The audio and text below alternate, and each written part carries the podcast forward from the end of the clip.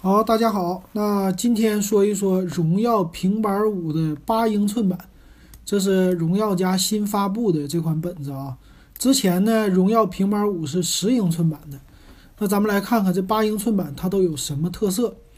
首先来说呢，它的机身的造型啊，这个可以说没什么特色啊。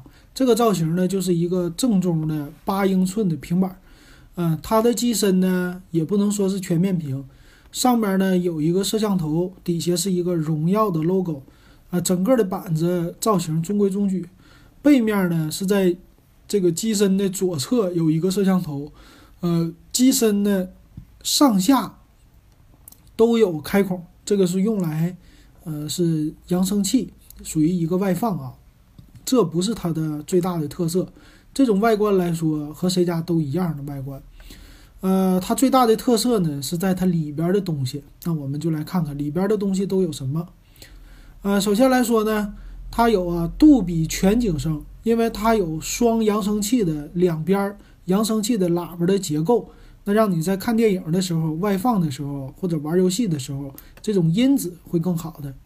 而且他家说搭载的叫 Smart PA 音频芯片，那这个芯片呢，帮助它的扬声器呀。还是你的音频的处理啊，都帮助它能够实现更好的音质。还有处理器方面呢，用的是麒麟的七幺零的处理器。那这个处理器和骁龙的六六零基本上是一样的啊。那可以看出来，嗯，它的性能还是不弱的。那从它的一个对标来说呢，是和小米平板四，他们俩算是对标的呃一个产品了。它同样带来的叫 D GPU 的 Turbo 技术，在游戏加速。那你玩什么王者荣耀、刺激战场、呃全军出击、荒野行动、阴阳师，还有穿越火线、崩坏三这些呢，它都可以适配了。当然还有什么 QQ 飞车，还有 NBA 二零一八这种的。呃，相对来说玩游戏的话，用这个本子，你稍微来说，嗯，还是给你一些畅快的感觉吧。同时，它和小米平板四唯一最大的一个区别，它的四 G 版本是支持打电话的啊，就是你真正的一个可以通话的平板电脑，这是我觉得它的一个优势啊。同样和他们家十寸版本呢一样，是有儿童乐园的模式，一键进入儿童乐园。当然了，它没有指纹识别了，是吧？啊，那你这进去呢，应该就是用到密码了，或者说是人脸识别了。呃，它能调整叫蓝光过滤、坐姿护眼、时间控制，这都是家长可以控制的啊。我觉得这模式呢，它的定位是对的。这种平板电脑呢，除了看电影，就是给孩子用，用一些什么做作业的 APP 啊。你比如说我女儿她在上海这边学校，呃，前一段时间呢，就国家给管了嘛，不让在 APP 上留作业了。但是去年的时候，很多学生你去看吧，都是用 APP 留作业，啊，就用。孩子就用手机来做，其实那个，呃，护眼呢，它离手机离得特别近啊。这种板子呢，如果用的话，它就很需要提醒孩子，让他离得远一点哈。我觉得这方式是对的，它的定位做得很准确。因为没有指纹解锁，它用的叫人脸解锁的方式，可以快速的抬屏解锁。还有呢，是基于安卓九的优化的，叫 Magic UI 二点零。嗯，它这个 Magic UI 二点零呢，不知道是将来和荣耀的手机是不是一样。但是平板电脑最大的问题，就是因为它的分辨率的问题，它的分辨率太大，很多 APP 呢，它们的呃放上去有的时候都会变形的啊。所以这点呢，他们做了一些优化，还是不错的。我相信，啊，以华为他们家的这种软件的或者软件工程师的。嗯，这种造诣吧，还是应该做出来的，适配是不成问题的。但是设计我保持保留意见。它同时支持叫 AI 的翻译、AI 扫码啊、实屏这些东西都有。而且呢，它带来的叫双手握持的手势操作啊，就是有这种全面屏的手势在里边，有单指、双指，还有三指的。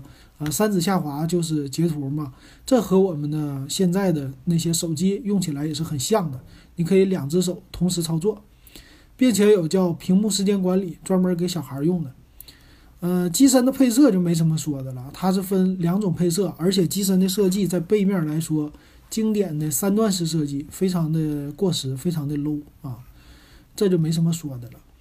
那咱们来看看详细的参数哈，详细的参数方面呢，机身它的呃处理器刚才说了，它的处理器是骁龙的七幺零处理器，那它呢？机身是可以支持单卡槽，不是双卡双待的啊。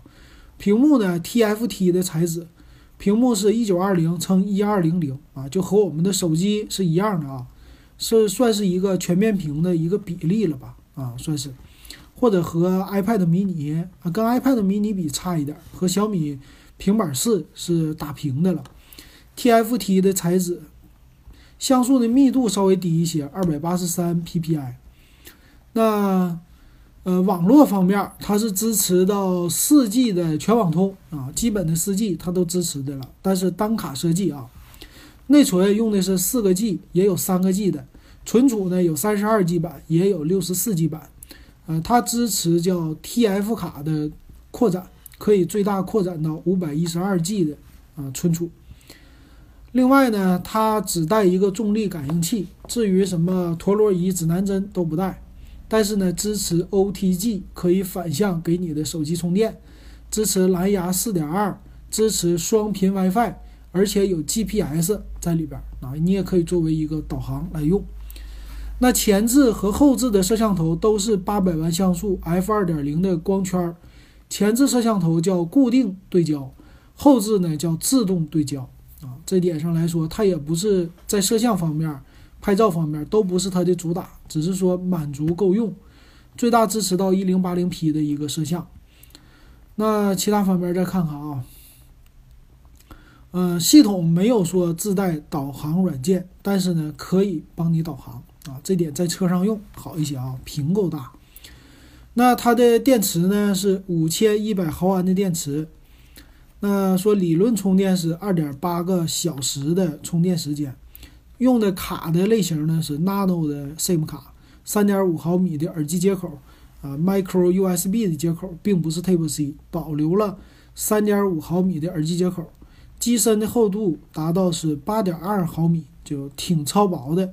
机身重量呢三百一十克。售价呢，售价它分 WiFi 版还有全网通版。WiFi 版呢，你只能选择黑色，是三加三十二 G 版，一零九九。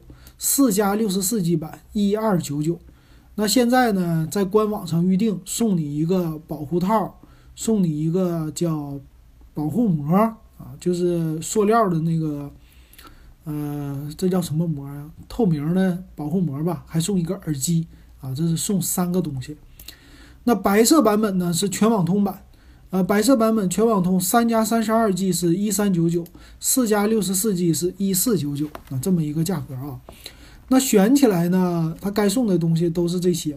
我觉得选起来呢，呃，四加六十四 G 版是够用的，但是三加三十二 G 版呢，就有点太低端了，就不太适合来用哈。当然，你只是要说我就是看视频，我连第二个需求都没有，那你可以买三加三十二 G 版。但是呢，啊，我建议就直接上最贵的，一四九九的全网通版本，直接给你来个打电话，或者是一二九九的。啊，那个叫没有，就是 WiFi 的，呃，四加六十四 G 版也是够你用的啊。那这个价格呢，对标小米家来说，其实还算是挺有性价比的啊，也有挺有卖点的。主要是体现在全网通版呢，它可以打电话啊，也可以做导航。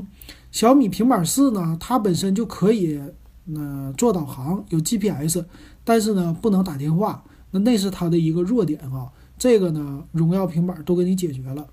但是这时候呢，我就看了小米平板会不会降价，因为荣耀是刚刚出来嘛，荣耀刚刚出来，这东西你的定价就是完全和小米一模一样的，看起来你们是对标。但如果小米咔哧给降个一两百块钱，它的性价比呢又稍稍的出来一些，对于只需要 WiFi 版的那些用户呢就更好了哈。所以看看他们两家的策略是怎么定的啊。好，那如果我买的话，我肯定就是买一四九九那个版本啊，又可以在车里用，又可以在家里用，又可以给孩子用啊，这种方式我觉得还是不错的。好，那感谢大家收听这期节目，我们就给大家说到这儿。